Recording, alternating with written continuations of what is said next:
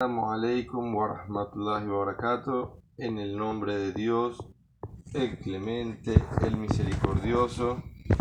Hoy, sábado 2 de diciembre, comenzamos con nuestro programa número 102, de- 101 de Conociendo el Islam. De verdad, la semana pasada pedimos disculpas, no nos pudimos, no hubo programa por un error de cálculo, una falla técnica. Pero bueno, alhamdulillah, un sábado de descanso. Hoy estamos nuevamente aquí con ustedes, muy felices de compartir conocimiento. De verdad, el tema de hoy no tiene título, pero es un tema muy bonito. Inshallah les sea de beneficio. Vamos a saludar a nuestro amigo Ricardo Quintero, quien está en los controles, al presidente de la emisora Radio Caroní, al ingeniero Rider Quintero, al director, al señor José Durrego, en la administración, la licenciada Marcia Borges, y en los micrófonos mi hermano Omar Vázquez y Said El Neser, el que les está hablando. Recuerden que si tienen alguna duda, sugerencia o aclaratoria duran- durante el, lar- el largo del a lo largo del programa, pueden escribirnos al 0414 192 4502 o al 0414 093 0530. Por ahí pueden mandarnos mensajitos de texto, WhatsApp o hacernos una llamada, inshallah. Esperemos que les guste el programa del día de hoy y bueno, salam aleikum, les paso al hermano Omar. Todas las alabanzas pertenecen a Dios Todopoderoso, el Altísimo, el Soberano, el Supremo, el Creador y Dueño de todo lo que existe, el sustentador de los cielos y de la tierra, atestigo de que no existe otra divinidad excepto Allah. ¿Qué pasó? Eh, disculpen, señores.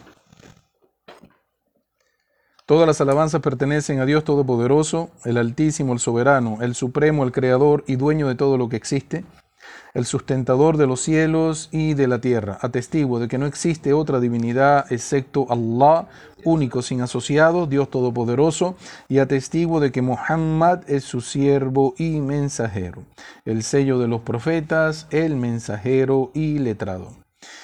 Oh Allah, oh Dios Todopoderoso, bendice al profeta Muhammad y a su familia, a sus compañeros y a todos aquellos que sigan su guía recta hasta el final de los tiempos.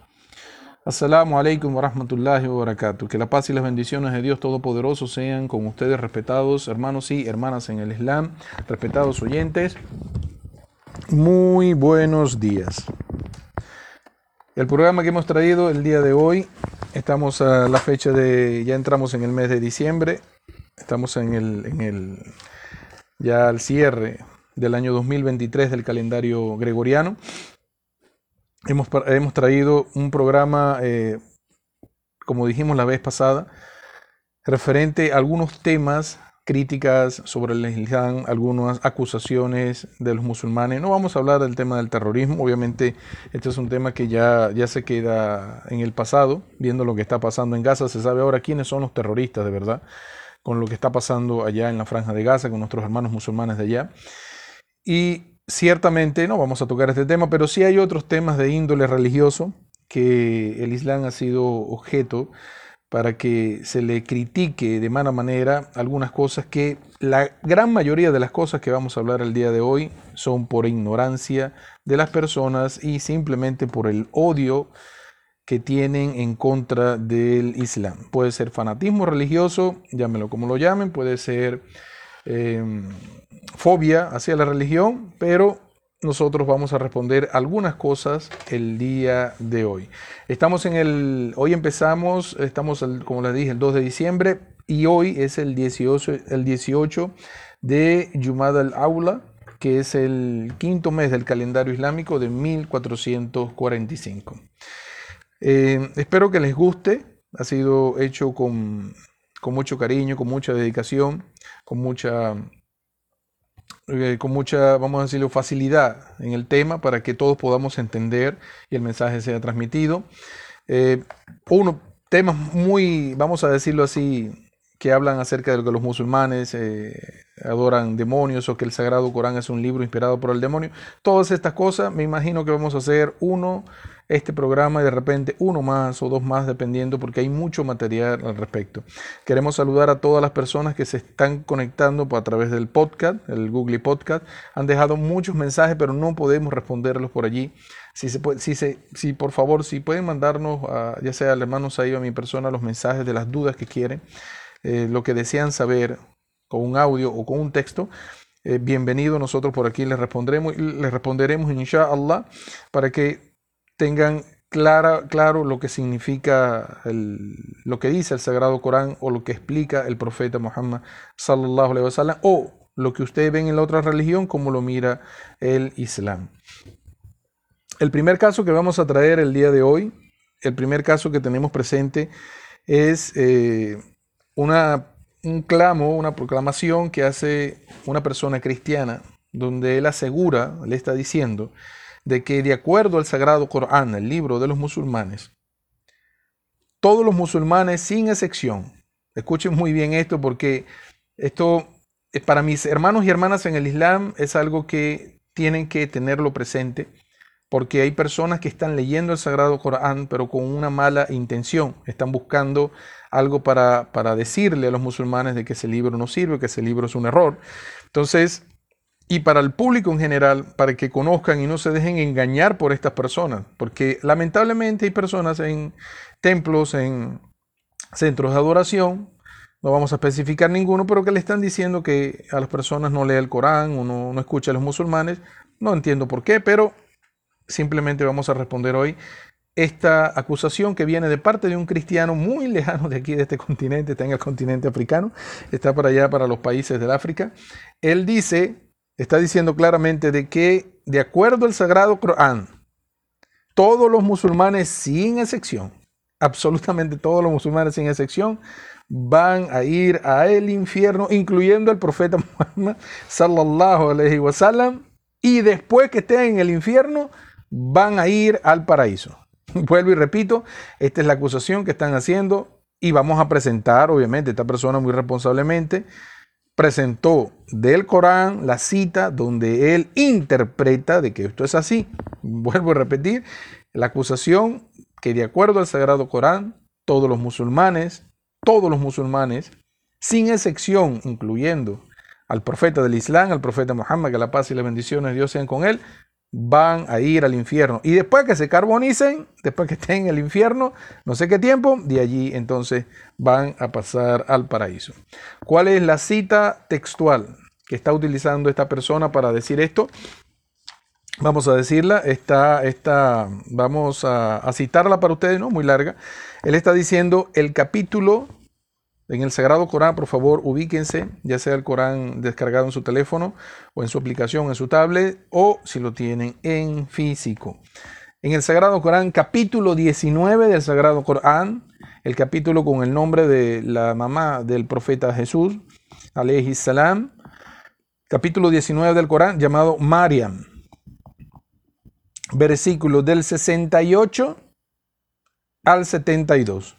Vuelvo y repito, del capítulo de Marian, capítulo 68, perdón, capítulo 19 del Sagrado Corán, desde el versículo 68 hasta el versículo 72, es la cita textual que trae esta persona diciendo de que allí dice Dios en el Sagrado Corán de que todos los musulmanes van a pasar por el infierno, incluyendo el profeta Muhammad, y después van a ser puestos al paraíso. Entonces, vamos a leerlo para ustedes. Eh, Mashallah no son versículos muy, muy largos, son corticos de hecho. Bismillahirrahmanirrahim. Dice, empezamos, por tu Señor que los reuniremos, así como a los demonios, y luego los haremos comparecer en torno al infierno arrodillados. Después de cada grupo arrancaremos a los más obstinadamente rebeldes con el misericordioso, y ciertamente nosotros sabemos mejor quiénes son los que merecen más entrar en él y no hay ninguno de vosotros que no vaya a llegar a él. Esto es para tu Señor una decisión irrevocable. Luego salvaremos a los que hayan sido temerosos de su Señor y abandonaremos en él a los injustos arrodillados. Vuelvo a repetir para ustedes el contexto de lo que vamos a plantear y lo que está diciendo este hombre aquí. Por tu Señor, que los reuniremos así como a los demonios y luego los haremos comparecer en torno al infierno arrodillados. Después de cada grupo arrancaremos a los más obstinados, rebeldes con el Señor y ciertamente nosotros sabemos mejor quiénes son los que merecen más entrar en él. Y no hay ninguno de vosotros que no vaya a llegar a él. Esto es para tu Señor una decisión irrevocable. Luego salvaremos a los que hayan sido temerosos de su Señor y abandonaremos en él a los injustos arrodillados. Este es el contexto de lo que está clamando esta persona. Y este argumento viene a lugar en un momento de debate entre el cristianismo y el islam, donde se estaba comparando la forma de salvación entre los cristianos, o sea, cómo se salvan los cristianos en comparación de cómo se salvan los musulmanes, o las personas que son feligreses en el Islam. Obviamente, obviamente, para los cristianos la salvación está en Jesucristo, ellos morir en Jesucristo, en el Padre, el Hijo, el Espíritu Santo, y ese es el camino para ellos, la salvación. Y obviamente, obviamente, ellos eh, comparan esto, comparan esto, así es como ellos van a alcanzar los cielos, pero para el musulmán, para el musulmán, estas personas tendrán que primero pasar por el infierno y después al paraíso. Obviamente, en, una conferencia, en un estadio donde hay cristianos y musulmanes y plantean esto, obviamente todo el mundo va a ser, va a ser cristiano porque nadie quiere entrar al, infierno. Este es el, el, donde nace la proclamación de esta persona buscando argumentos en contra del Islam.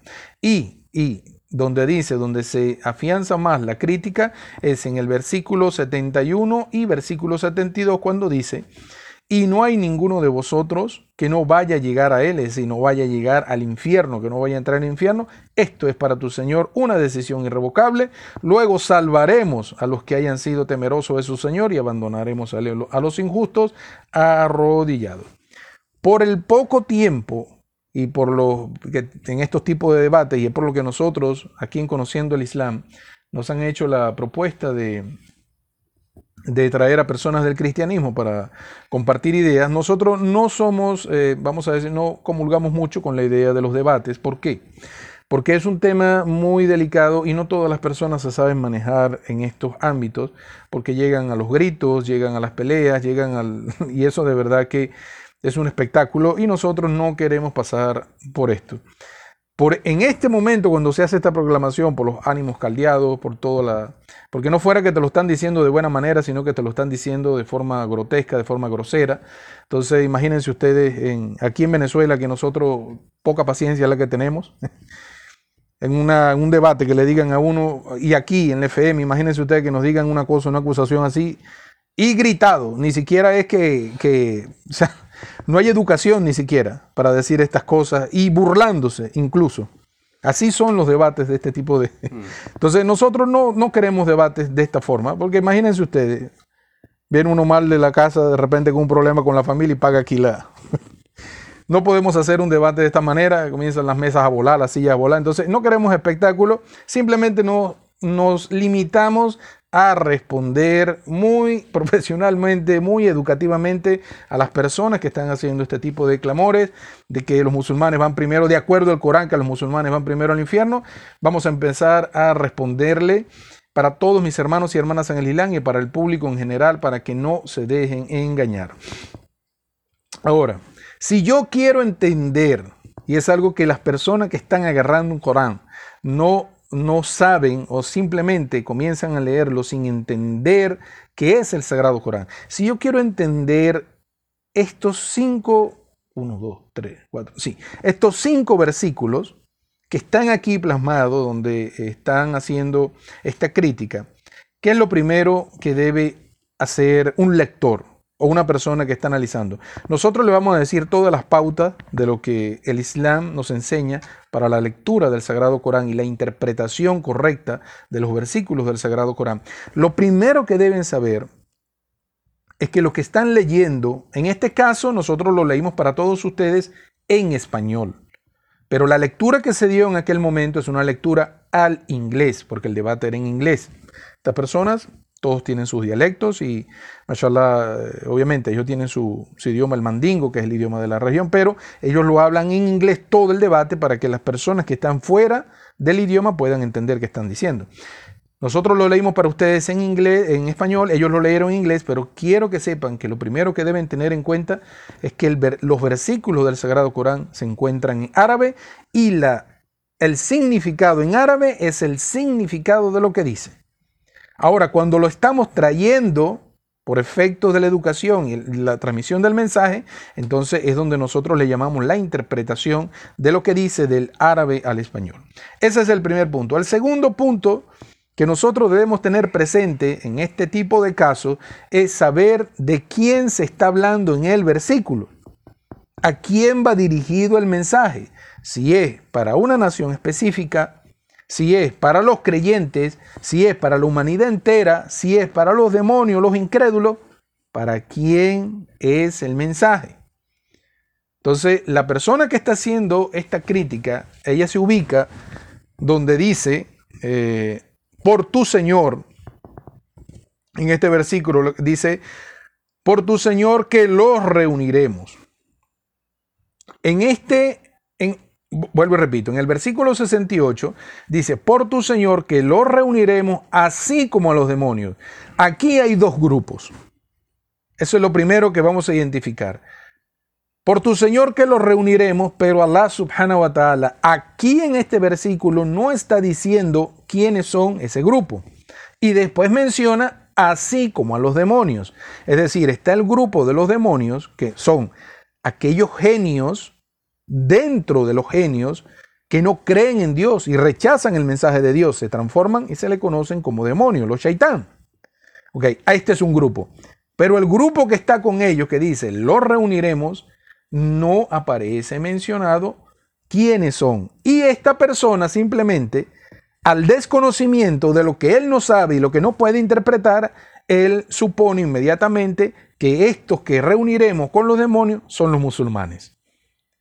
¿Cómo lo conecta él? Él simplemente, él se va donde dice, y no hay ninguno de vosotros que no vaya a llegar a él, ese no vaya a entrar al infierno, y después dice, y luego los salvaremos a los que hayan sido temerosos. Él dice, ese grupo que está allí, eh, los que serán reunidos, son los musulmanes.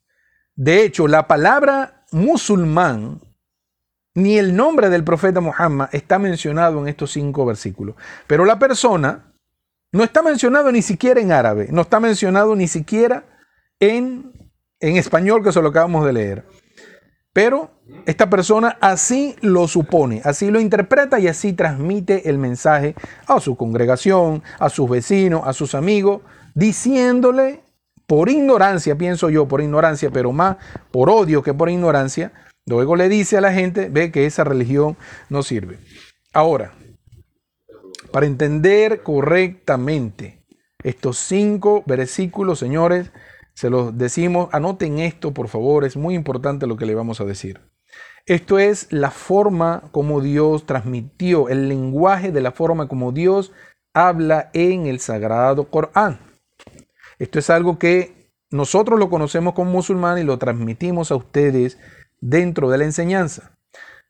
Cuando el lenguaje de Dios en el sagrado Corán, como le fue transmitido el mensaje al profeta Muhammad sallallahu alaihi wasallam, cada vez que Dios Todopoderoso, vuelvo y repito, cada vez que Dios Todopoderoso le revelaba al profeta Muhammad sallallahu alaihi wasallam asuntos referentes al paraíso, le decía, por ejemplo, las descripciones del paraíso, algunas descripciones del paraíso, le hablaba de la condición de cómo va a estar aquellas personas que alcancen el paraíso y cómo alcanzaron el paraíso. Cuando él habla al profeta Muhammad sallallahu alaihi wasallam le hacía estas revelaciones, inmediatamente después de esto hablaba del otro grupo, del grupo de la gente del infierno, donde solamente hay mencionada personas rebeldes y que rechazaban el mensaje de Dios. Es decir, Allah subhanahu wa ta'ala empezaba a describirle ahora el infierno y los horrores del infierno, los castigos del infierno y las personas que estarían en él por su rebeldía, obviamente. Y precisamente esto es lo que estas personas cuando agarran un Corán no lo entienden. En los versículos 60, 61, 62 y 63 del contexto del capítulo que se está citando, Allah subhanahu wa ta'ala le menciona primeramente el paraíso al profeta Muhammad y la gente del paraíso. Y en los versículos 68, 69, 70, 71, Allah subhanahu wa ta'ala ahora le está mencionando el infierno y la gente que va para el infierno. Vuelvo y repito, en el contexto del Sagrado Corán, cuando estás leyendo el Sagrado Corán, no solamente te puedes limitar a los versículos que están presentes a ti, tienes que ubicar el contexto de lo que se está hablando y los capítulos en todo el restante del Sagrado Corán que hablen de lo mismo. Aparte de eso, te tienes que basar con la explicación que dio el profeta Muhammad, sallallahu alaihi wasallam, que la vamos a citar inmediatamente, pero vamos a repetir este punto en los versículos 60, 61, 62 y 63 del mismo capítulo de Marian, capítulo 19 del Sagrado Corán, Allah subhanahu wa ta'ala le revela al profeta Muhammad sallallahu alaihi wasallam lo concerniente al paraíso y la gente del paraíso. Cerrado el punto, Allah subhanahu wa ta'ala empieza a hablarle ahora acerca del infierno y la gente del infierno. Entonces, todo lo referente, todo lo referente a los versículos 68, 69, 70, 71 están referidos a personas que van, que son personas incrédulas, personas que no creen en Dios y rechazan totalmente el mensaje de Dios. Y para ubicar, para saber de quién se, cuando dice, por tu Señor que los reuniremos. Es decir, vamos a reunir al grupo tal y al grupo de los demonios. Para saber de quién se está hablando ahí, los reuniremos, ese grupo que está allí. Simplemente, señores, ubíquense en el versículo del mismo capítulo del Sagrado Corán. Del mismo versículo. Allí se ubican en el versículo 66 de este capítulo, donde dice, Vamos a leerlo para ustedes, una interpretación al castellano. Bismillahirrahmanirrahim. Y dice el hombre, ¿acaso cuando esté muerto seré resucitado? Vuelvo y repito, antes de la cita, antes de, de, de, mencionar esta cita de estos cinco versículos del 68 al 72, Allah subhanahu wa ta'ala está mencionando antes de esto en el versículo 66 dice lo siguiente, y dice el hombre, ¿acaso cuando esté muerto seré resucitado? Esta frase, esta postura, esta creencia o esta negación del mensaje es de aquellas personas que no creen que serán resucitadas, que no creen que van a rendir cuenta de sus acciones, que no creen en Dios Todopoderoso o creen en el Dios que ellos, un Dios ajeno, que nunca se descendió nada para su adoración, este es el clamor y la parte más peligrosa de la vida del ser humano. Cuando la persona dice simplemente estamos aquí en este mundo, después desapareceremos y ya, así quedó la cuenta. Si yo hice maldad, bueno, ya quedó maldad. El que se le hizo maldad, bueno, verá a quién se le reclama el que fue millonario, bueno, ya yo fui millonario, me fui, listo, disfruté de mis millones. No, señores. Este clamor que está aquí es de las personas que niegan el mensaje de Dios, no solamente en la época del profeta Muhammad, del Quraysh, sino es un mensaje que en todas las naciones, incluyendo la nación del profeta Jesús, incluyendo las naciones anteriores al profeta Abraham, que es donde viene ya el filtro más grande de la religión, todos clamaban lo mismo. Es decir, ellos decían cuando llegaba el mensaje con los profetas, no creemos en ti, simplemente creemos en esta vida y no seremos resucitados después que seamos polvo. Este punto que está aquí es este grupo que está mencionando Allah subhanahu wa ta'ala. Cuando dice, por tu Señor que los reuniremos, es decir, por tu Señor que reuniremos a esta gente que niega el día de la resurrección, así como a los demonios. Entonces, por favor, tengan en cuenta todo lo que le hemos dicho para que puedan interpretar el, Corán correctamente. Vuelvo y repito, cuando leemos y ya especificamos de qué grupo se está hablando, decimos, por tu Señor que lo reuniremos a todos aquellos de todas las naciones, desde Adán hasta el profeta Muhammad, toda la nación, vamos a reunirlos aquellos que niegan el día de la rendición de cuenta, así como los demonios. Como le explicamos, los demonios son aquellos genios que rechazan, así como el ser humano, ellos también tienen libre albedrío. Ellos rechazan el mensaje de Dios y rechazan el día de la resurrección.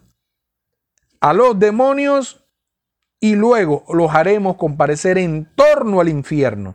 Es decir, es decir, estos grupos de seres humanos incrédulos y rebeldes y este grupo de genios que también son incrédulos y rebeldes, van a comparecer el día de la resurrección arrodillados en torno al infierno.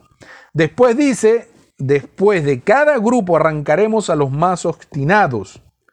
Es decir, de los dos grupos que son incrédulos, Allah subhanahu wa ta'ala enviará a lo más profundo del infierno, a los castigos superiores, aquellos que tenían más rebeldía. Pero ¿cómo puede entender una persona que está leyendo el Corán si no tiene la asesoría para esto?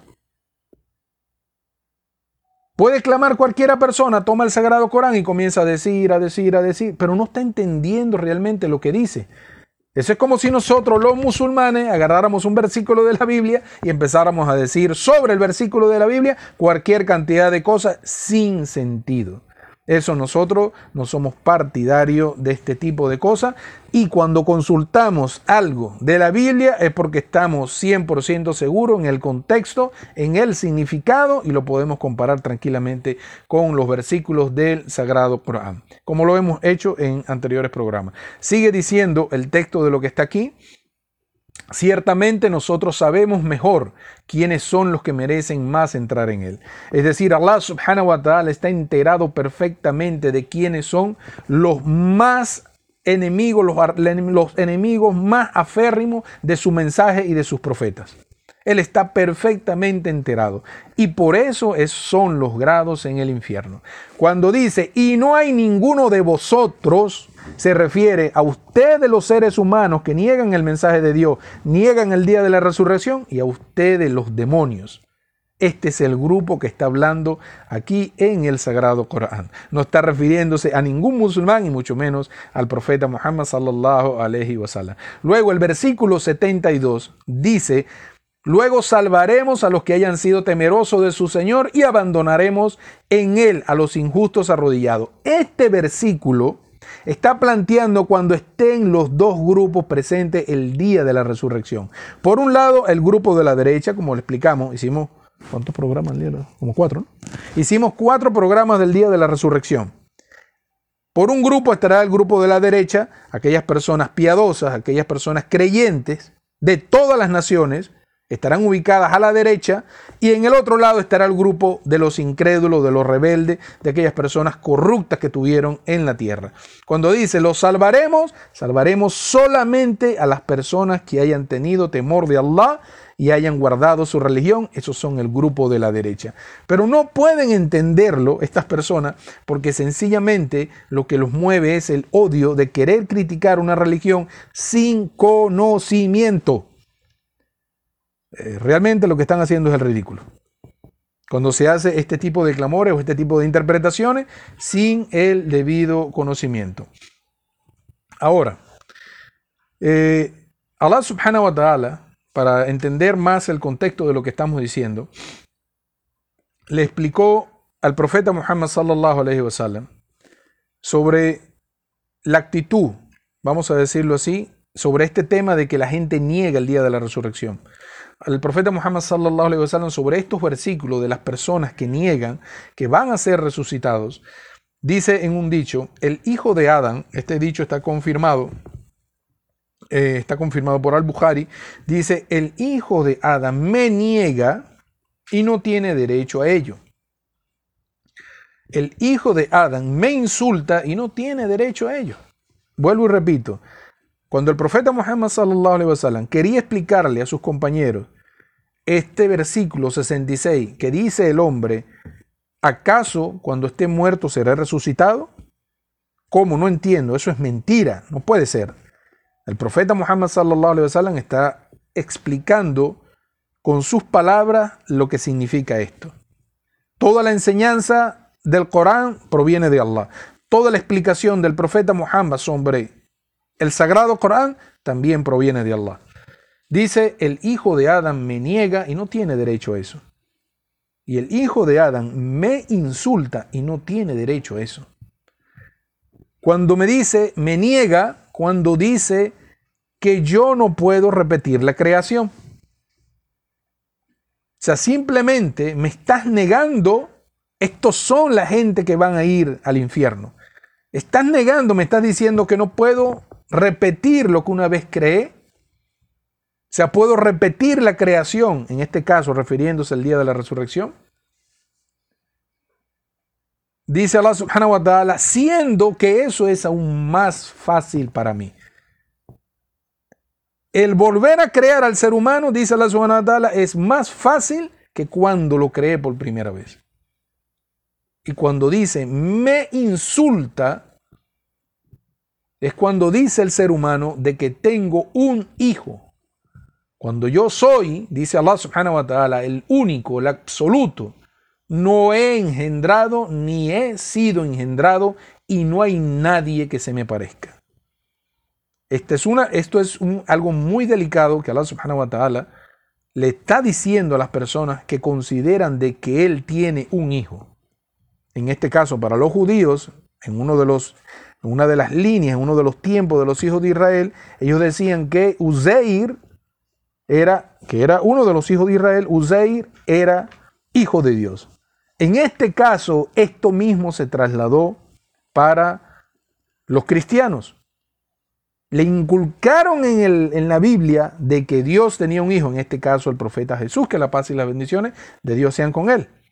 Entonces, esta acusación que han hecho eh, las personas del cristianismo sobre la interpretación de unos versículos queda totalmente fuera al lugar. Y espero que todos mis hermanos y hermanas en el Islam hayan entendido bien el tema porque vamos a pasar después de la pausa, vamos a hacer una pequeña pausa y vamos a pasar con otro tema eh, también, vamos a hablar acerca de otras, otras acusaciones, otro tipo de, de eh, vamos a decir, de interpretaciones que hacen las personas para nosotros los musulmanes en cuestiones de religión. Salamu alaikum wa rahmatullahi wa. Assalamu, alaikum wa rahmatullahi wa barakatuh. Entramos en la segunda parte de nuestro programa Conociendo el Islam. Quiero mandarle un saludo a todos nuestros oyentes que nos mandan mensajes por WhatsApp, nos mandan mensajes por Instagram. De verdad que para nosotros, como siempre digo, es una alegría cuando un hermano nos escribe, porque sabemos que se están beneficiando de nuestros programas. La persona puede escuchar nuestros podcasts en, en la página de Google Podcast Conociendo el Islam. Nos pueden ubicar por, por Instagram como conociendo el islam.vzla. Allí pueden sugerirnos algunos temas, pueden escribirnos, saludarnos. También pueden escribirnos por WhatsApp al 0414 093 0530 o al 0414 192 4502. Queremos mandarle un saludo muy especial a nuestros hermanos de Uberito, Estado Monagas, que siempre han estado pendientes con nosotros, siempre nos mandan mensajitos de texto todos los sábados. Mashallah está muy pendiente del programa, alhamdulillah. Que Dios siempre lo mantenga así de firme y les dé mucha sabiduría para que puedan expandir el Islam allá en el estado, en la comunidad donde ellos viven. Como siempre digo, inshallah algún día vamos a visitarlos. El hermano Omar siempre que lo digo me regañan porque, bueno, las trabas son por el eh, trabajo, pues. No hay otra excusa. Pero inshallah, inshallah pronto iremos por allá. Esta es la intención. Eh, nuestros hermanos que siempre nos están oyendo. Salam aleikum para todos ustedes. También quiero que hagamos oraciones por nuestros hermanos en Palestina que están sufriendo mucho. Es un genocidio muy fuerte y muchas personas dicen, pero ¿por qué no se van de Palestina? Porque esa tierra es de los palestinos, no es de Israel. Y si se retiran de ahí van a perder la ciudad, van a perder la causa. Ya Israel, el primer ministro Netanyahu, ha ido ha recuperado tierra, o sea, está tomando, está colonia, colonizando, se dice, las tierras de Gaza, donde van expulsando, ellos van nuevamente invadiendo. Lo que están haciendo es expandir las fronteras de Israel, reduciendo las de Gaza. Alhamdulillah por todo, Allah subhanahu wa ta'ala sabe lo que es mejor para cada uno de nosotros. Y bueno, inshallah Allah le dé el paraíso a todos los mártires, les dé la victoria en esta vida y en la otra. Mucha fortaleza para los seres queridos que han perdido allá. Sé que aquí en Venezuela tenemos hermanos de Palestina que tendrán familiares que han fallecido allá o están allá sin tener comunicación. Que Allah inshallah les dé el, paraíso a todos ellos. Les dé la recompensa de los mártires y les alivie del sufrimiento de la tumba. Inshallah nos permita ir a Palestina algún día nosotros a conocer la mezquita del Aqsa. Bueno, alhamdulillah por todo. Voy a pasarle ahora al hermano Omar el micrófono.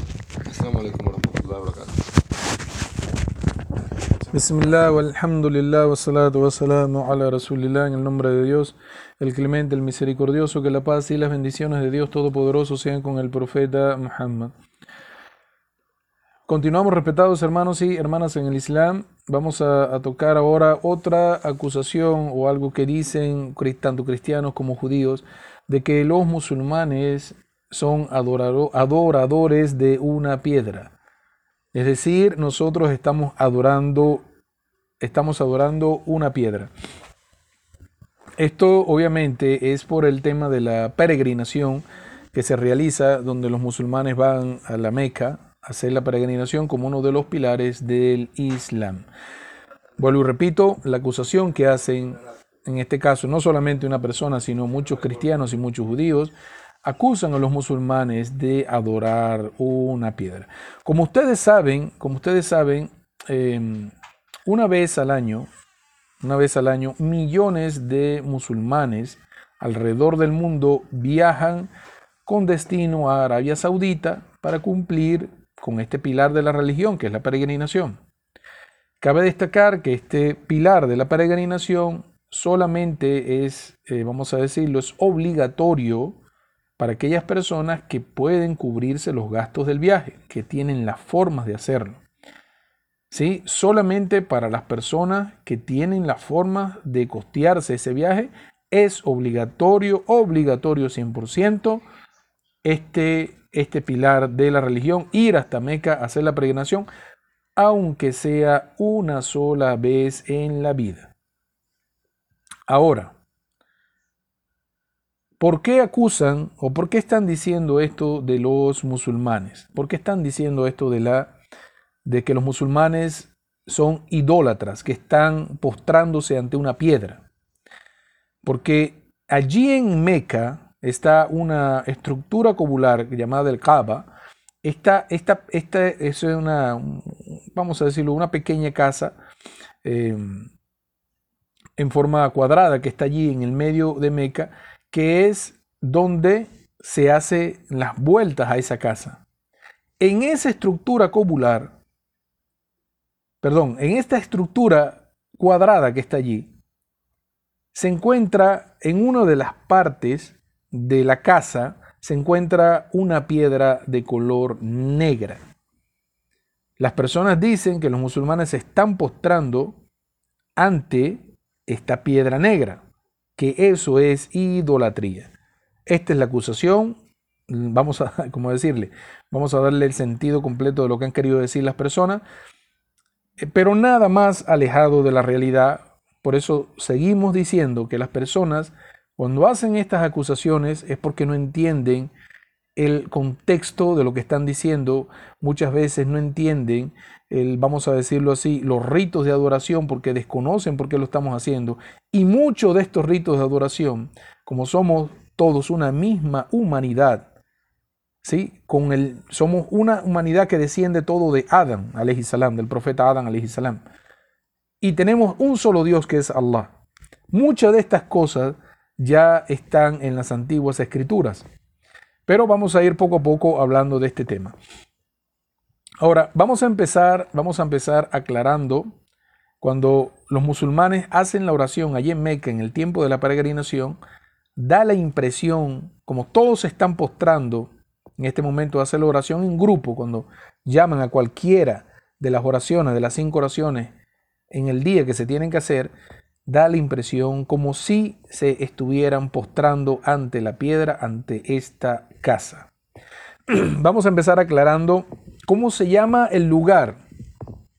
Y este nombre es importante que cada musulmán, que cada uno de mis hermanos y hermanas en el Islam conozca precisión.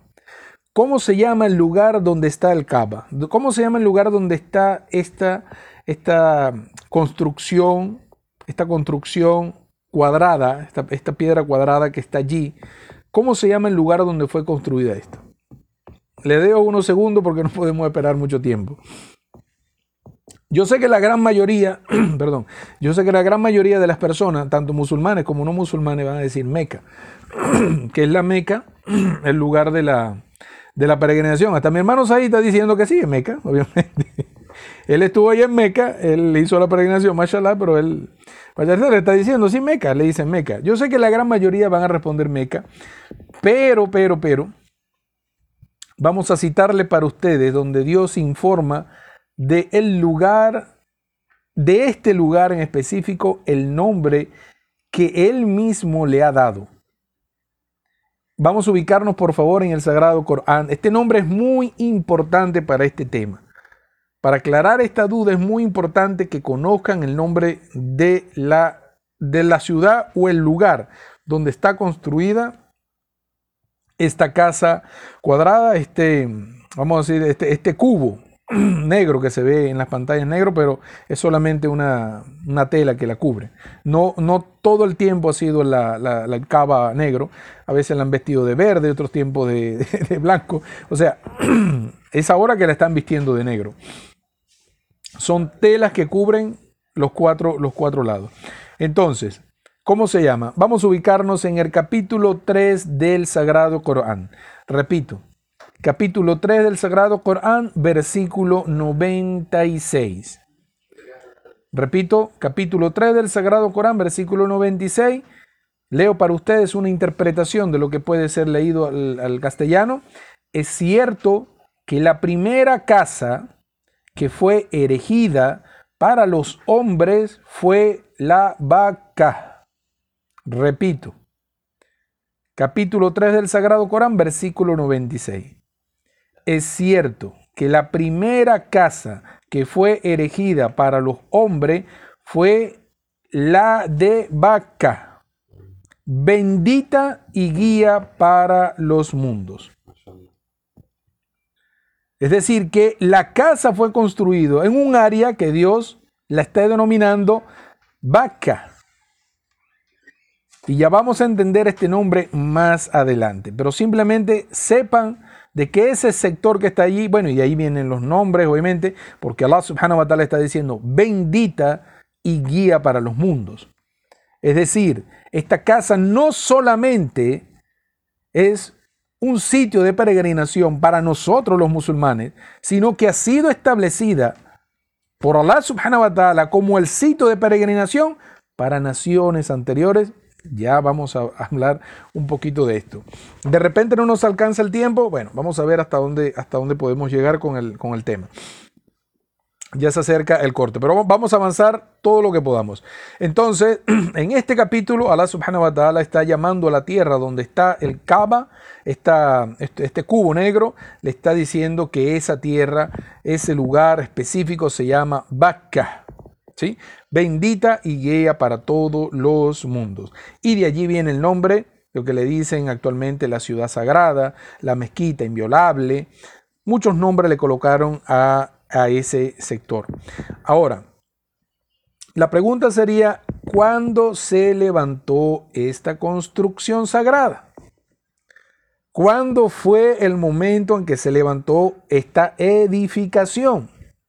Esta casa sagrada de Dios, cuando Dios dio la orden de que se construyera allí esa edificación, ¿en qué tiempo y a qué profeta se lo dio?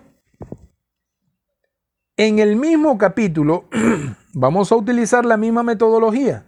En el mismo capítulo, cuando lees los versículos anteriores y posteriores del 96, Allah subhanahu wa ta'ala está mencionando en ambos versículos el nombre del profeta Abraham alayhi. Antes del 96 está mencionando el nombre del profeta Abraham. Después del 96, en el 97, está mencionando el nombre del profeta Abraham. Entonces, quiere decir que esto se dio en la época del profeta Ibrahim, alayhi salam, que la paz y las bendiciones de Dios sean con él, conjunto, construyeron esta casa él y su hijo Ismael. Estamos hablando ya en los tiempos de Abraham, de Ismael y de Isaac. Isaac. Ok, ¿dónde vemos eh, el detalle? ¿Dónde vemos el detalle de la orden de la construcción? Nos movemos al capítulo 2 del Sagrado Corán, se llama la vaca, capítulo 2 del Sagrado Corán, la vaca, versículo 125. Repito, del Sagrado Corán, capítulo 2 de la vaca, el capítulo se llama la vaca, versículo 125. Leo para ustedes lo que puede ser una interpretación al castellano este, vamos a ir al, versículo donde está el detalle de la orden de la construcción del Cava y cómo fue la construcción del Cava, cuando llega el tema de la piedra y lo más importante, está mencionado en la Biblia de mis amigos cristianos y de mis pocos amigos judíos, está mencionado el tema de el la mismo nombre que fue mencionado en el Sagrado Corán. Se van a caer para atrás cuando se lo leamos. Salam alaikum wa rahmatullahi wa barakatuh. Ok, seguimos. En ese lugar, en Meca, no está permitido el conflicto, la guerra, los enfrentamientos. Y hay testimonios en las historias de, del Islam, en los hadices que, que, están compilados del profeta Muhammad sallallahu anteriores al Islam, de que en ese lugar, si alguien necesitaba refugiarse para que no le hicieran nada, o sea, alguien había cometido un crimen y necesitaba refugiarse, se iba a Meca y se quedaba en Meca. Y la persona que los andaban buscando, la familia o, el, grupo o la, o la, ley, vamos a decirlo así, ya, listo. Ahora nos vamos. ¿Ya no sigo hablando? Listo, señor. Salam alaikum wa rahmatullahi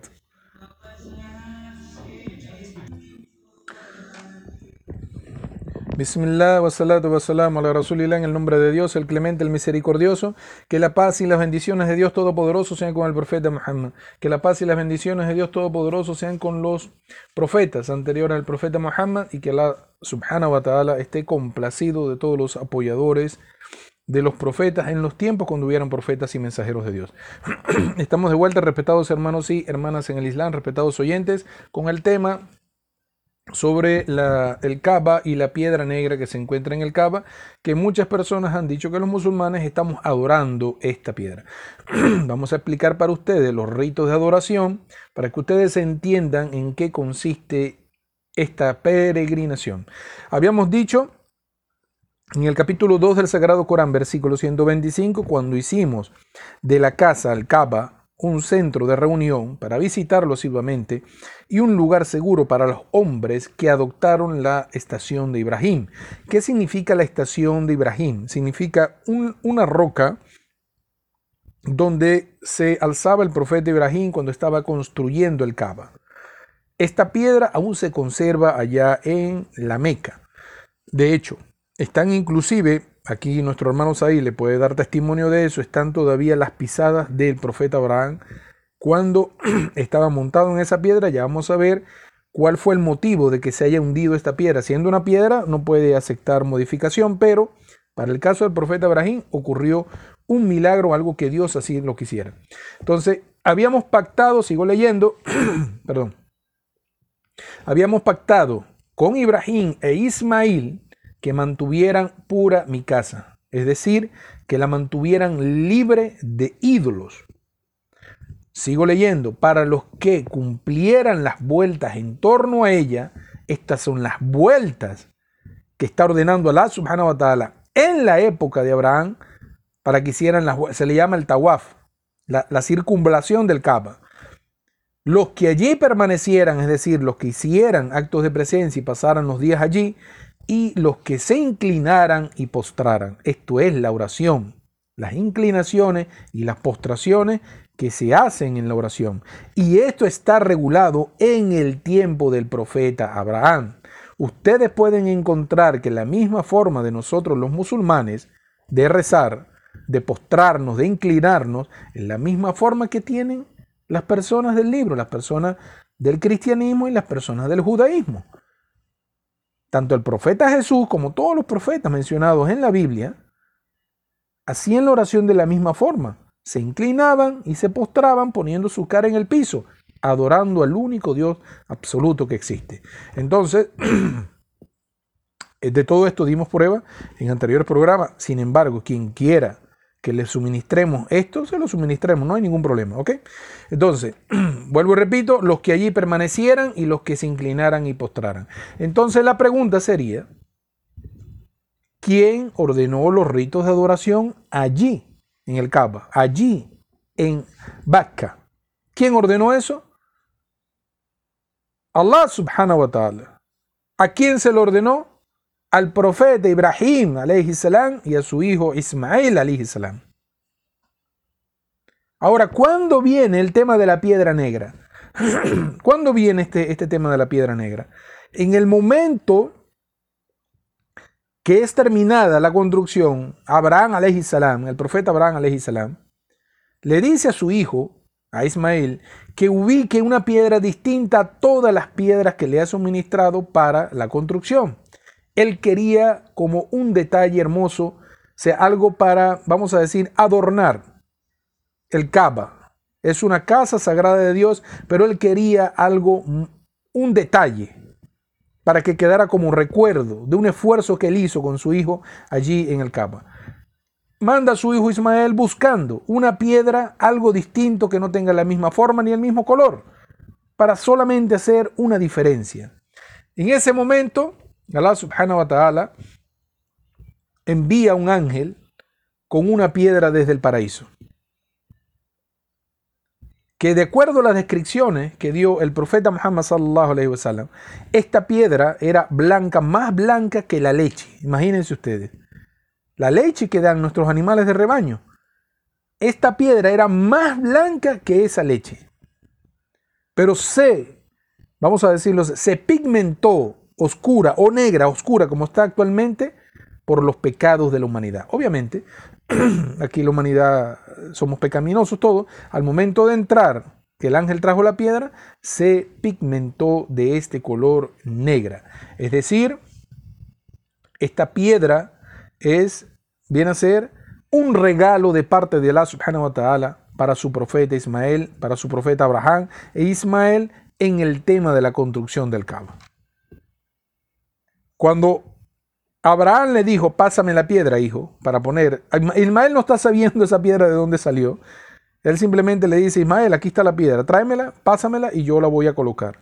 En el momento que Ismael le pasa la piedra a su padre, Abraham, automáticamente los pies de Abraham, como milagro del Creador, se hunden en esta roca que él estaba utilizando de escalón para poder construir el Kaaba. Esta es la historia de el, cava, esta estructura cubular y la piedra negra. Ahora, la pregunta sería, si esta piedra negra la quitaran, ¿es que acaso no se acaba la peregrinación? Obviamente se sigue la peregrinación, porque nosotros no estamos atendiendo ir a peregrinar al Kaaba, ya a Meca, por una piedra. Nosotros estamos atendiendo simplemente la orden de Dios de peregrinar allá a la casa sagrada de Él. ¿Qué estamos buscando con ello? El perdón de nuestros pecados. Dijo el profeta Muhammad sallallahu alaihi wasallam en una narración que la persona que hace la peregrinación con todos sus pilares, o sea, con la debida intención, con la sinceridad que dio y se arrepiente sinceramente, termina la peregrinación y regresa a su casa como el día que como el día que vino al mundo, limpio de todo pecado, tal cual como nació por primera vez. Estos esta es la virtud de hacer la peregrinación. Tener, como decirte, tu vida que haya sido, pero tienes que tener una buena sinceridad. Estás haciendo eso solamente por el Creador, estás buscando la complacencia del Creador, estás, como decirte, arrepentido de cualquier pecado que no te acuerdes o, cualquier pecado del que ya pediste perdón, no importa, estás buscando el perdón del Creador. Esas son las virtudes de el Ahora, el punto muy importante que les prometimos, vamos a ubicarnos por favor a las personas que tienen la Biblia para demostrarles que esa casa que está allí en Meca no solamente es sitio de adoración para nosotros los musulmanes, sino para ustedes también los cristianos lo fue. De hecho, toda persona, toda persona que acepta el Islam, no importa de qué nacionalidad sea, no importa de qué extracto social sea, de qué color sea, todo el mundo va a peregrinar allá a Meca. Vamos a ubicarnos en la Biblia, el libro de Salmos, por favor. Vamos a hacer caso a la, sugerencia que nos hicieron de que no fuéramos tan rápido con, la, con los puntos de, la, de los libros que estamos citando. El libro de Salmos, ubíquense en el capítulo 84, por favor, versículo 6. Repito, los Salmos capítulo 84, versículo 6. Voy a leer para ustedes lo que se puede encontrar en las Biblias que uno descarga o las que tenga físicamente la persona, atravesando el valle de los lamentos o el valle de del llorar, creo que le dicen en la Biblia. Lo cambian a fuente, la lluvia llena los estanques. Obviamente aquí hay un tema de traducción, porque el, contexto de este versículo, o sea, lo que significa, no está muy claro. Pero quiero que se ubiquen en esto, atravesando el valle de el llanto o del llorar. En todas las Biblias, a excepción de Rey James, aparece el valle de, llorar, el valle del lamento. Pero en la Biblia de Rey Jane aparece la siguiente, la pueden descargar en su aplicación y les va a traer el siguiente nombre. Atravesando el valle de Baca. El mismo nombre que está mencionado en el Sagrado Corán. Solamente vas a conseguir esta traducción de Baca, tal cual como está en el Sagrado Corán, en la edición de el rey James. Dice, atravesando el valle de Baca y dándole, de acuerdo, dándole significado a este versículo con el contexto de lo que está hablando anteriormente, desde el primer versículo de este capítulo de los Salmos, podemos entender que, que están hablando, están hablando de una casa sagrada, de un lugar sagrado. Porque lo que está mencionando en el versículo, empezando el versículo, está diciendo cosas acerca de una casa, de un lugar sagrado, de cosas que están sobre la tierra, que Dios ha bendecido. Y luego te menciona atravesando el valle de Baca. ¿Qué significa y por qué le dicen en las traducciones el Valle de los Lamentos? Porque la palabra Baca en árabe, la palabra Baca viene de la palabra Buká, ¿Qué significa llanto o llorar. Por eso le interpretan como el valle de los lamentos, el valle de los, de los llantos. Pero no lo van a conseguir a menos de que consigan una, como les dije, una de las interpretaciones de la Biblia, pero esta vez del, caso de, del rey James. Otro, para finalizar este punto, que obviamente nosotros los musulmanes no estamos adorando ninguna piedra, nosotros vamos a cumplir los ritos de adoración que Dios ordena en el Sagrado Corán y lo que enseñó el profeta Muhammad sallallahu alaihi wasallam. Incluso la piedra, el profeta hasta la besó, porque es un regalo que Dios le dio a, imagínense ustedes, en el tiempo que lo hizo, en la época de su antepasado más grande, Abraham alaihi salam. Eh, iba a decirles algo con respecto, vamos a darle un dato muy interesante. En otras Biblias, no estamos hablando de las Biblias que fueron impresas, vamos a decirlo de 1950, 1960, 70, 80. Hay unas Biblias que tienen una, impresión, no en esta parte, pienso yo, de aquí de, Latinoamérica, sino más allá, eh, vamos a decirlo, en, en, otros continentes, empezaron unas eh, impresiones de Biblia. En esas Biblias, incluso, hay un sheikh eh, llamado Muhammad que se encuentra ubicado en, el África, allá en los países del África. Este hombre compró en su tiempo, hace muchos años atrás, compró 20 Biblias. él las compra solamente porque él quiere leer el libro que están leyendo las personas del cristianismo. Él es un musulmán, pero él quiere leer el libro, pero se dio cuenta que no hay una sola Biblia. Entonces compró una de cada edición, de cada, de cada este, impresión.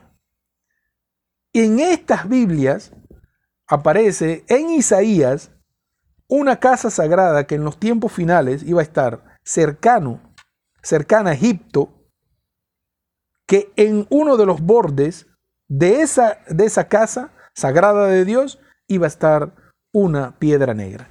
Pero esto a través de los años cuando lees Isaías no consigues la misma descripción. Es decir, ha sido modificada la interpretación o las traducciones que se hicieron posteriores. Pero actualmente, no importa dónde te, dónde te, dónde te consultes la Biblia de Rey James, te va a aparecer atravesando el valle de Baca.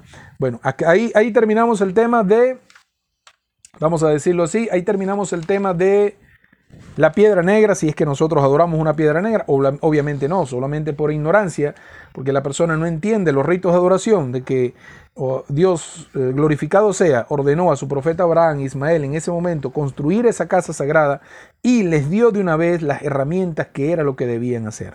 Incluso hay hay narraciones, en este caso al himno Abu Talib, compañero y, vamos a decir, yerno, primo yerno del profeta Muhammad sallallahu alaihi wasallam, él está hablando que esto no solamente era para la época de Abraham, sino anteriormente ya había sido un sitio de peregrinación para las naciones anteriores.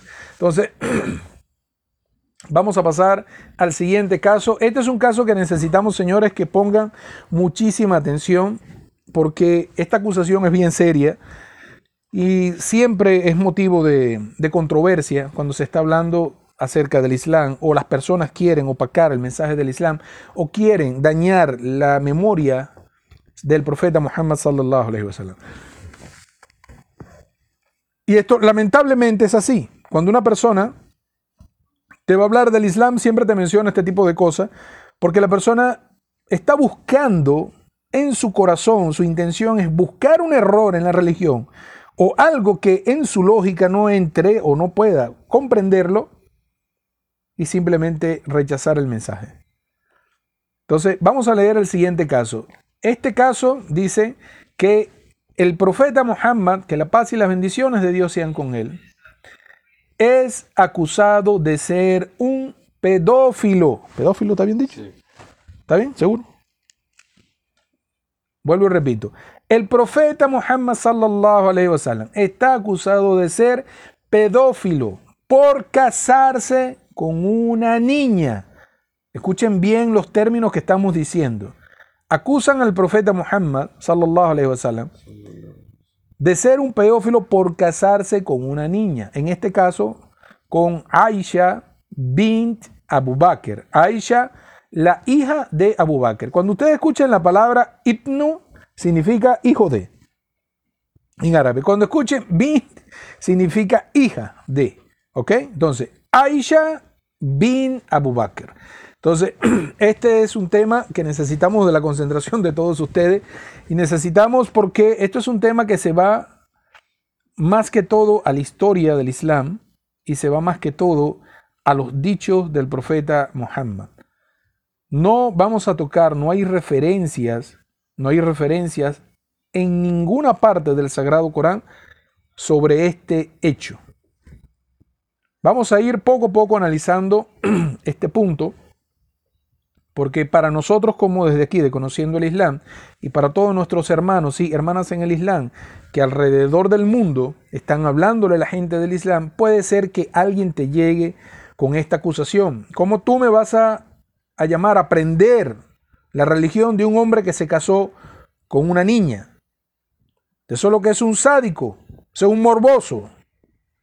Esta acusación se la pueden encontrar. Personalmente no las hemos encontrado. Por eso hemos hecho este programa para explicarle a las personas los temas referentes a los dichos del profeta que están mencionados aquí. Ok, vamos a, vamos a empezar. Este tema, como les dije, es un tema en el Islam que no es vamos a decirlo, religioso, porque no estamos tocando temas del Sagrado Corán, pero va a un tema de los dichos del profeta que otras de las fuentes de información de nosotros. Es un tema que va a principios y valores. Principios y valores. Dios en el Sagrado Corán dice del profeta Muhammad sallallahu wasallam que él envió al profeta Muhammad que la paz sea con él, como una misericordia para los mundos. Escuchen muy bien, esto sí está en el Sagrado Corán. Dios glorificado y altísimo sea en el Sagrado Corán. Está diciendo que Él envió al profeta Muhammad como una misericordia para los mundos. en otra parte del Sagrado Corán, Allah subhanahu wa ta'ala está refiriéndose al profeta Muhammad como un hombre de un carácter grandioso, es decir, con una ética y valores maravillosos, incuestionables. Entonces, ¿cómo se pueden alinear esta acusación de que el profeta era un pedófilo, se casó con una niña, con esto que está diciendo Dios en el Sagrado Corán? Es lo primero que se contradice. Si Dios está diciendo acerca del profeta que era una misericordia para los mundos y está diciendo que era el hombre con los valores y las morales más elevadas, ¿cómo puede ser verdad esto? Que el profeta se haya casado con una niña, no está diciendo mujer. Porque niña y mujer son dos cosas diferentes. La pedofilia, el concepto que existe es acerca de las niñas. No personas, no personas jóvenes. Y eso es muy importante porque las terminologías aquí hay que saberlas utilizar. Están llamando al profeta Muhammad pedófilo por casarse con una niña, no con una mujer. Si yo digo una mujer de 19 años, ustedes me dirán a una jovencita, pero es una mujer. Ya tiene el desarrollo. Ya pasó la pubertad. Es una mujer. Ahora, depende de la familia Depende de la chica si acepta una propuesta de matrimonio. Pero la, la acusación es de ser una niña. Y es aquí donde empezamos el análisis. Vuelvo y repito, lo que dice Dios en el Sagrado Corán no se corresponde a la acusación. ¿Cómo puede ser esto verdad? Esto no concuerda, no se ajusta.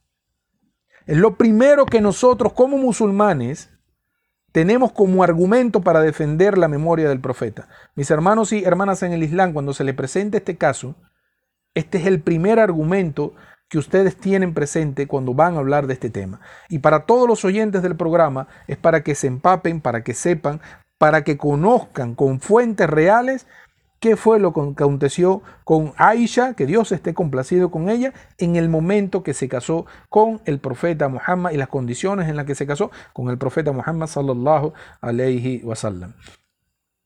Ahora, vamos a, a pasar al siguiente punto de que el sagrado Corán no menciona nada al respecto.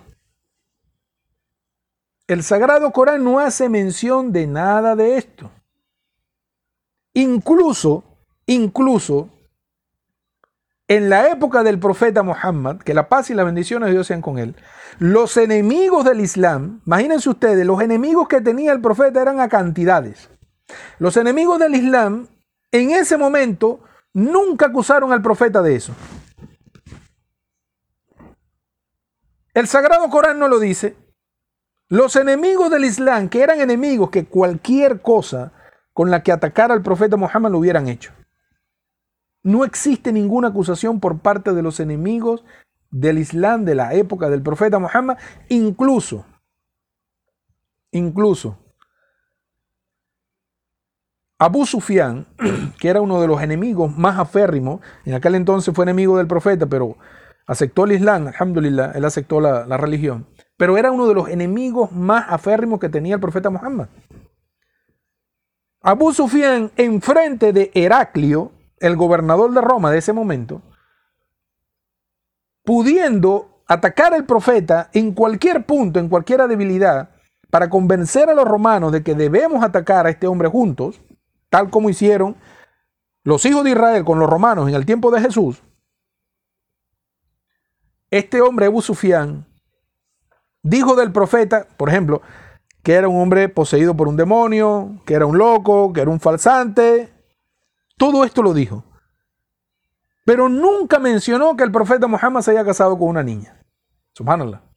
Ni siquiera los enemigos del Islam. Entonces, respetados hermanos y hermanas en el Islam, respetados oyentes, esto es un tema que se va netamente, completamente a los dichos del profeta Muhammad sallallahu alaihi wasallam. Se va a la historia del Islam. Vamos a compartir con ustedes aquí, aquí quiero que por favor comiencen a notar porque estos dichos están tal cual como se lo vamos a leer así en el español, tal cual así lo van a conseguir en inglés, lo van a conseguir en árabe, de la fuente donde las personas están tomando de que el profeta se casó con una niña.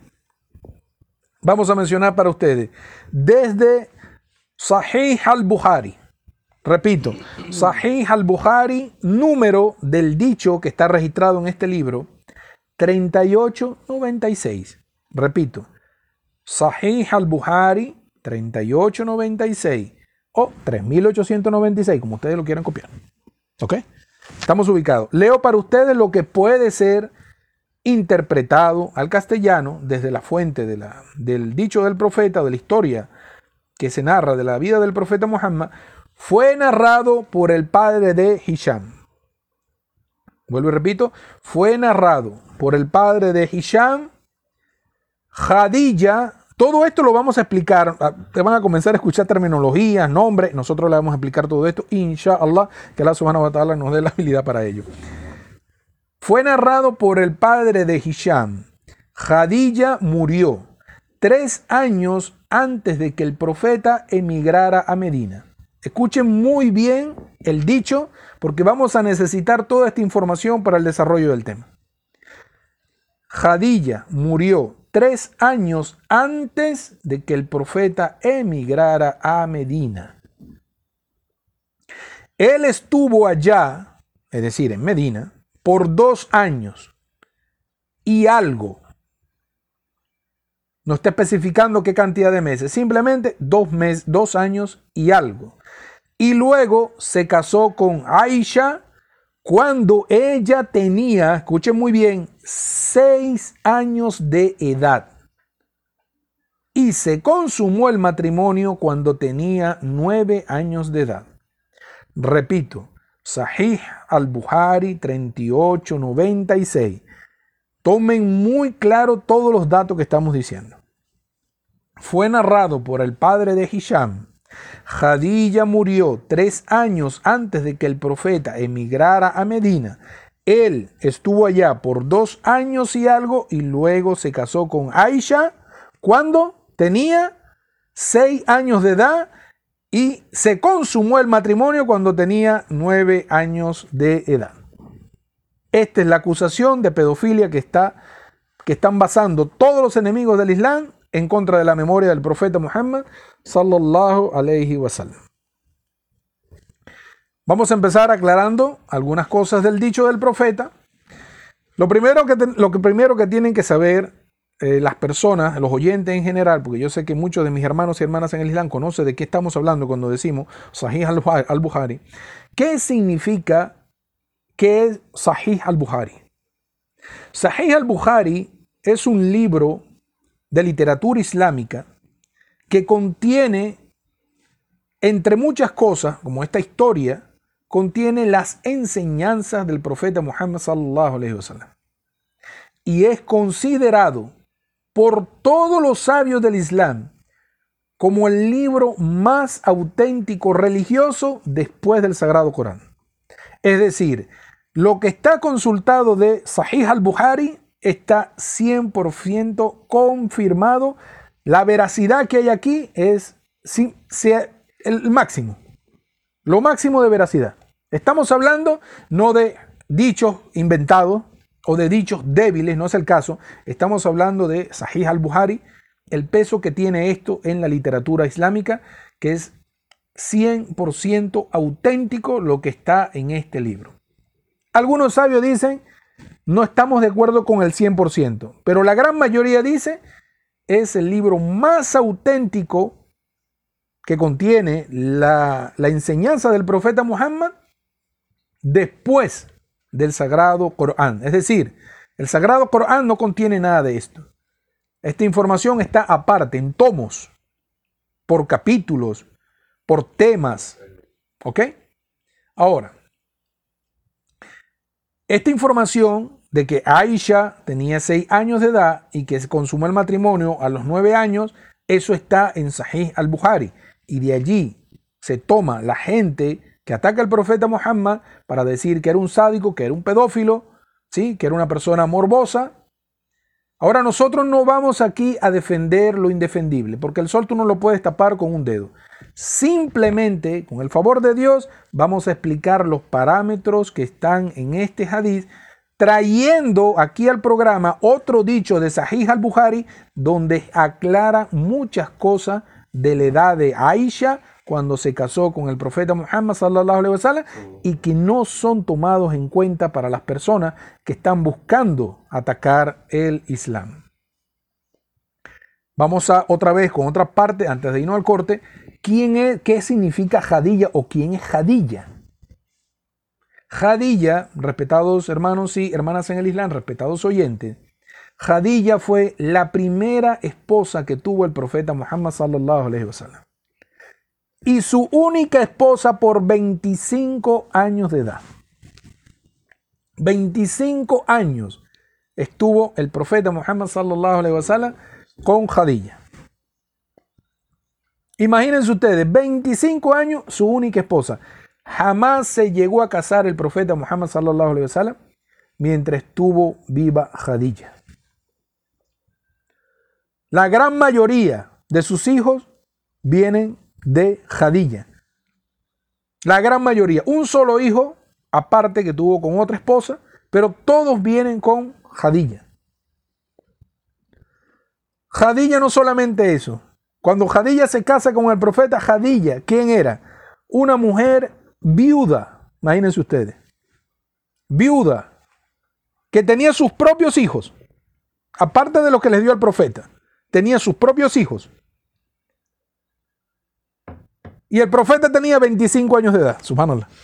Él se casó con una mujer que le llevaba 15 años de diferencia.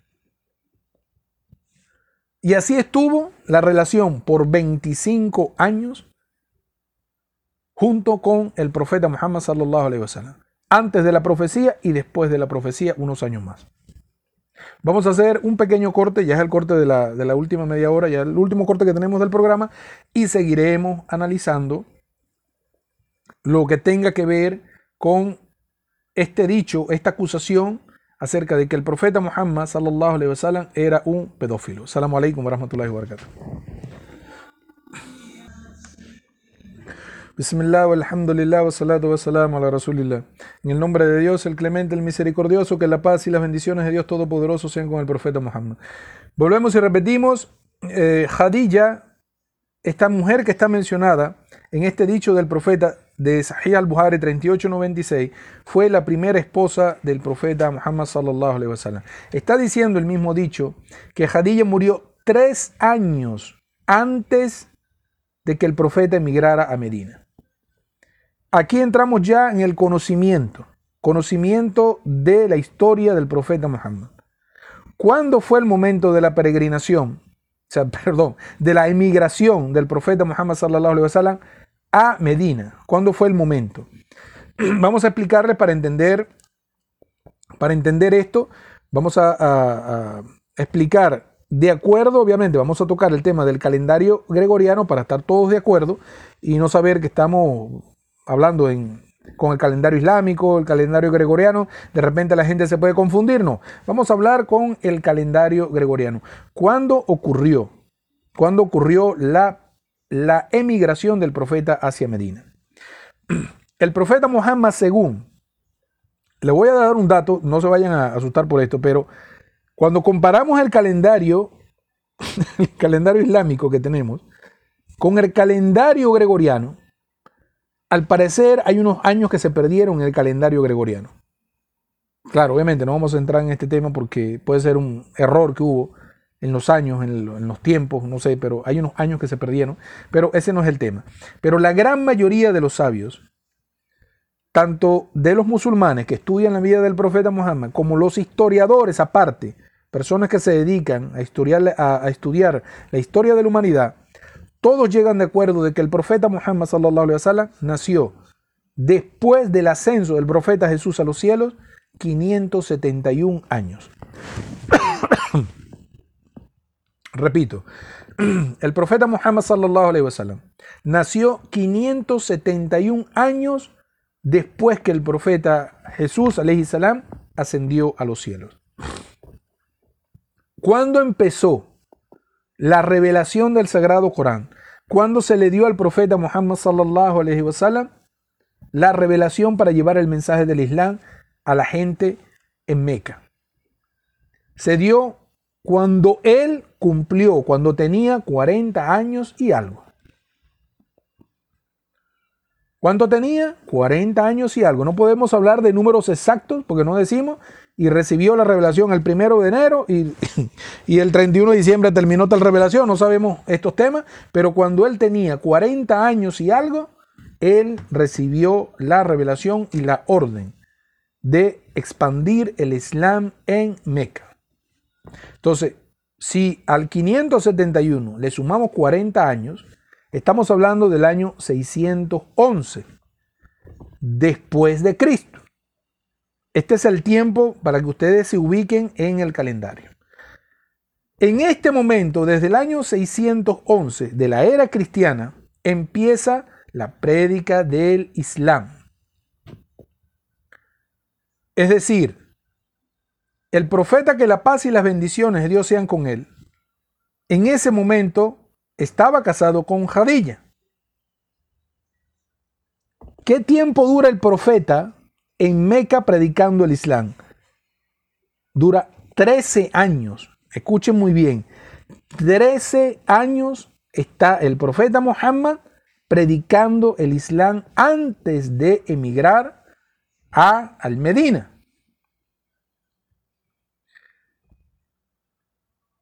Ahora, la esposa del profeta, según lo que estamos hablando, en el hadith, aquí en el hadith, de que la esposa del profeta, cuando mencionamos que Jadilla murió tres años antes de la profecía. Es decir, de los 40 años cuando él empezó su trabajo profético, 10 años después, porque fueron a los 13 años que él emigró, 10 años después, fue cuando muere Jadilla. En ese plano, ya el profeta tenía 50 años cuando muere Jadilla. Tenía 40 años, más 10 años, porque son, son 3 años antes de la emigración, ya el profeta tenía 50 años cuando enviudó. Ahora, vamos a traer a contexto para todos mis hermanos y hermanas en el Islam, para todas las personas que están escuchando el programa, Vamos a traer a cita del mismo libro Sahih al-Bukhari, un dicho del profeta que no es tomado en cuenta por las personas. En este caso, anoten el número, lo van a conseguir en internet, ponen así. ¿Cómo se escribe? Sahih se escribe S-A-H-I-H, así, tal cual. Transliterado, ¿no? Sahih, ponen S-A-H-I-H. Espacio al-Bukhari. ¿Cómo se escribe al-Bukhari? A-L, al, al Bukhari, A-L-B-U. K-H-A-R-I, al-Bukhari. Así lo van a conseguir. El número del hadith del Bukhari, 4876. Repito, de Sahih al-Bukhari, el libro que vamos a mencionar, 4876. Este dicho no es tomado en cuenta para las personas que están acusando al profeta Muhammad de pedofilia. Vamos a decirle a ustedes lo que dice este dicho del profeta, porque ellos están tomando como una ley lo que dice ese dicho y nosotros lo respetamos. Pero vamos a aclarar los parámetros de ese dicho que ellos están consultando con esta información que también habla acerca de la edad de Jadilla. Perdón, de la edad de Aisha. Cuando Aisha se casó con el profeta Muhammad, sallallahu alaihi wasallam. Entonces, el profeta había enviudado. Y otro de los errores que dice la gente es que el profeta que después que se separó, que murió, que quedó viudo, dicen que se casó inmediatamente con Aisha. Y eso es una mentira, señores. El profeta después de Jadilla se casó con una mujer llamada Sauda. O sea, que fue la segunda esposa del profeta. No, no Aisha. Aisha viene a ser la tercera esposa. Ahora, vamos a narrar, para ustedes Sahih al-Bukhari, como les dije, vamos a repetir el número 4876. Leo para ustedes, para ustedes lo que puede ser interpretado al castellano. Fue narrado por Yusuf bin Mahik. Yo estaba en la casa de Aisha, la madre de los creyentes. Ella dijo, estas son palabras textuales de Aisha. ¿Quién está hablando aquí? O sea, lo que él está transmitiendo, Aisha. Aisha dijo, esta revelación, ella está hablando acerca del Sagrado Corán, esta revelación, es decir, y cita, la revelación está en el mismo, en el mismo dicho del profeta. Dice, esta revelación del capítulo 54, versículo 46, el capítulo se llama el capítulo de la luna. Esta revelación del capítulo 54, versículo 46, y cita, ¿cuál es la revelación?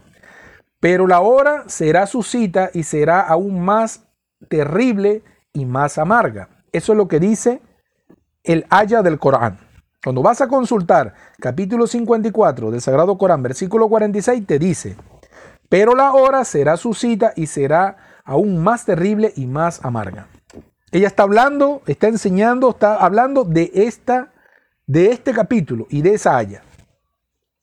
Dice ahí a Aisha, sigue diciendo, fue revelada a Muhammad en Meca. Esto es un capítulo mequinense. Cuando yo era una jovencita. Aquí es donde está, señores, la palabra clave para nosotros determinar si Aisha tenía seis años o no tenía seis años cuando se casó con el profeta Muhammad. Porque ella dice, yo era una jovencita en plena, jovencita significa en plena edad de jugar. Aquí entonces nace la pregunta, ¿qué edad tenía Aisha cuando es revelado este capítulo? ¿Y cuándo le fue descendido al profeta Muhammad este capítulo del Sagrado Corán? Son dos incógnitas que tenemos que resolver y está. Lo podemos hacer. Cuando dice Aisha, yo soy una jovencita, podemos asumir qué significa, qué significa una jovencita. ¿Qué significa una muchacha de juego que todavía está jugando? Estamos hablando de una, de una muchacha entre 5 y 6 años de edad. Podemos decir, porque es la palabra árabe que no hace referencia a nosotros, una, una niña que está en su edad de juego entre 5 y 6 años. Ah, pero entonces, ya esto nos está diciendo que esta edad, por ejemplo, de 5 o 6 años de edad, es la primera referencia que nos da el hadith de que el profeta se casó con Aisha cuando tenía seis años. Pero cuando analizamos el capítulo del que ella está hablando, ese capítulo le fue revelado al profeta Muhammad en el año 4 de la misión profética. Cuando él cumplió 40 años, se le reveló, empezó a revelar el Sagrado Corán. De allí, cuatro años después, es que comienza la revelación de este capítulo. Entonces ahora se pone más interesante esto porque si en ese momento ahí ya tenía, vamos a decir, cinco años, y este capítulo le fue revelado al profeta Muhammad en el año 4 de la profecía, estando en Meca, entonces en ese momento que ya tenía Aisha. ¿Está despierto ya? Si el profeta tenía, sí, perdón, si Aisha era una jovencita cuando este capítulo le, le, fue revelado al profeta Muhammad, vamos a imaginarnos que tiene cinco años, porque es una muchacha de juegos, y este capítulo le fue revelado al profeta Muhammad al cuarto año de la profecía, ¿cuántos años tenía Aisha cuando le fue revelado el capítulo del profeta? Nueve años. Claro, no nueve años exactos, puede ser nueve años y algo. Entonces ya esto está totalmente, vamos a decirlo, en unos parámetros de edad distinto al dicho que mencionamos al inicio de la, de la, de la tercera parte. Entonces, Aisha tiene aquí, vamos a decirlo así, nueve años de edad.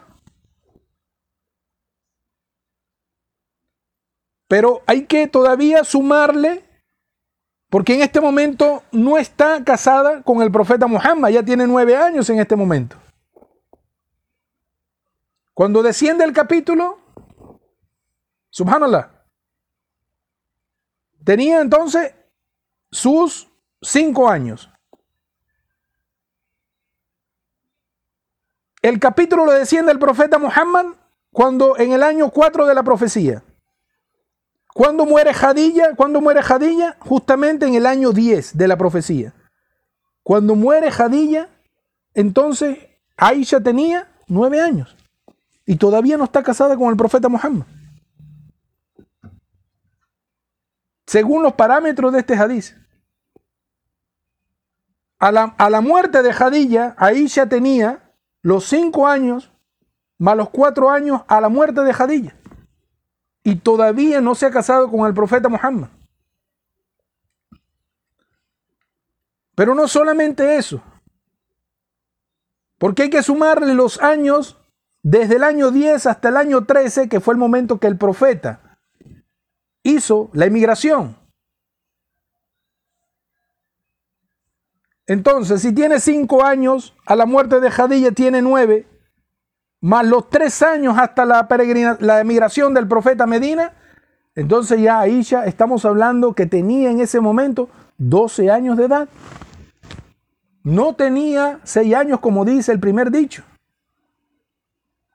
Pero dice la narración anterior de que él estuvo, el profeta Muhammad, que la paz y las bendiciones de Dios sean con él, estuvo el profeta Muhammad sallallahu alaihi wasallam en Medina dos años más, en el primer dicho del profeta.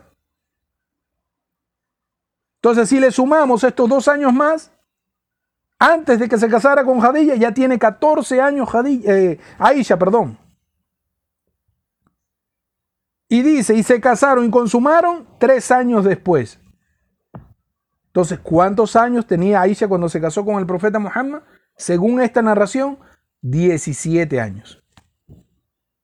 En es 17 años y algo. Eso es con respecto a este dicho del profeta Muhammad. Podemos ver que en un hadith dice 6 y 9 y en otro hadith dice 17 o 16 y 19 o 18.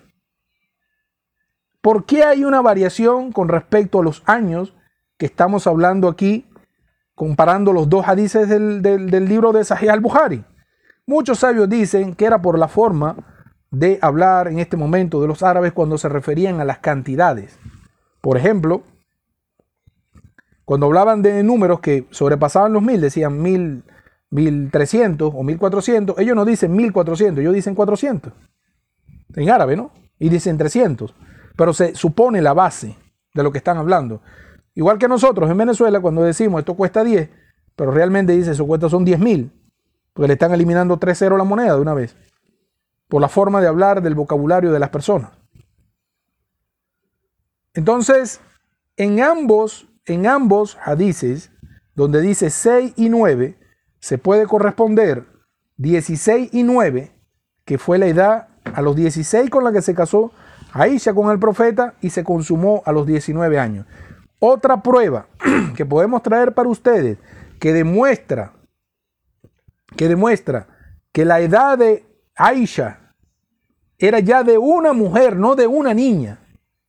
Es el caso cuando el profeta Muhammad sallallahu alaihi wasallam van a pedirle la mano a su hija, a su hija Fátima.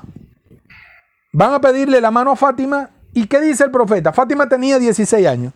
¿Qué dijo el profeta Muhammad? Ella es muy, muy, muy chiquita todavía, muy pequeña.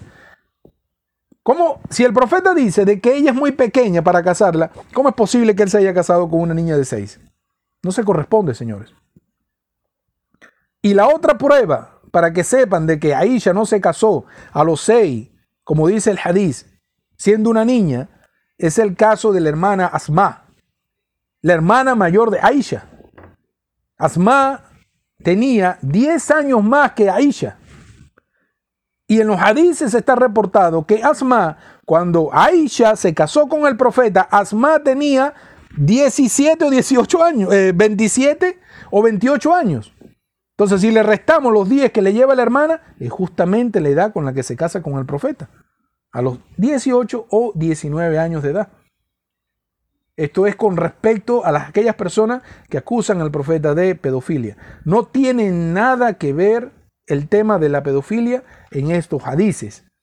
Simplemente es una eh, falta de estudio por parte de las personas que están buscando dentro de los dichos del profeta alguna información que puede ir en contra de la religión. Simplemente, simplemente nosotros transmitimos esta información complementaria de los dichos del profeta Muhammad para poder determinar la edad que tenía Aisha. Incluso, incluso, para nosotros hablar de este tema de Aisha, y ya estamos para despedir el programa, es que en la jurisprudencia islámica está permitido el matrimonio ya cuando la persona, cuando la mujer ha alcanzado la pubertad, cuando ya ha alcanzado la menstruación. Ya es un signo de que la mujer puede casarse, pero no significa que la mujer alcanzó la, la, menstruación, inmediatamente se case.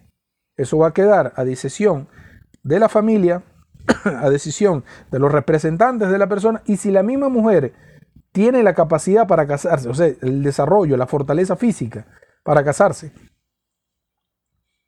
no es necesario, no es necesario que la muchacha cumpla la menstruación, inmediatamente casarla. No, eso, eso forma parte de la decisión de la familia. Pero estamos hablando que el profeta se casó con Aisha cuando ya era una mujer, no era una niña. Ahora, es algo muy importante, subhanallah, que, que sepan acerca de esta, de esta mujer, Aisha, que años después el profeta le diría por qué él aceptó casarse con ella porque fue un sueño que Allah subhanahu wa ta'ala le reveló. De hecho, Aisha fue la única esposa del profeta Muhammad sallallahu alaihi wasallam que fue una, virgen, una señorita. Todas las demás fueron mujeres viudas, mujeres, vamos a decirle, mujeres que estaban solas, mujeres ya de avanzada edad, muchas, muchas de ellas por encima de la, edad, de la edad del mensajero de Dios.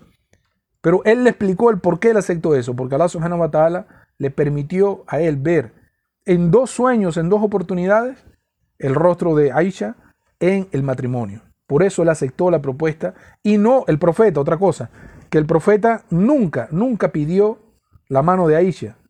Abu Bakr ofreció a su hija al profeta Muhammad sallallahu alaihi wasallam y él aceptó la propuesta por estos dos sueños que tuvo. Nos gustaría decirles más acerca de Aisha. Ya lo podemos hacer en otro programa, pero ya este, nos tenemos que ir tenemos que despedir el programa. Para nosotros ha sido un total placer haber estado el día de, el día de hoy con ustedes. Recuerden, cualquier duda que necesiten saber, cualquier información que quieran que aclaremos con respecto a estos temas, cuando hay debates entre cristianos y musulmanes, Si quieren que le aclaremos algunos puntos, mashallah, estamos inshallah dispuestos para ello. Que pasen un feliz fin de semana. Nos vemos, si Dios quiere, el próximo sábado. Salam alaikum wa rahmatullahi wa barakatuh.